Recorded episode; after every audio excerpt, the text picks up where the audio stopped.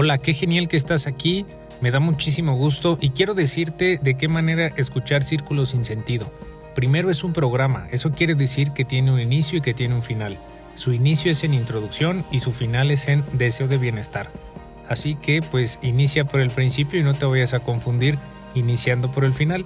Dependiendo de la plataforma en la que lo estés escuchando, puedes modificar este, la configuración para que vaya reproduciéndose de la manera adecuada, digamos en el orden.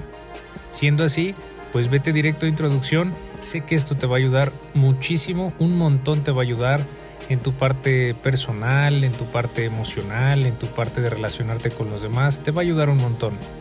Y creo que también tú puedes ayudar a alguien más si se lo compartes. Entonces, siendo así, pues bienvenida y bienvenido a Círculo sin sentido.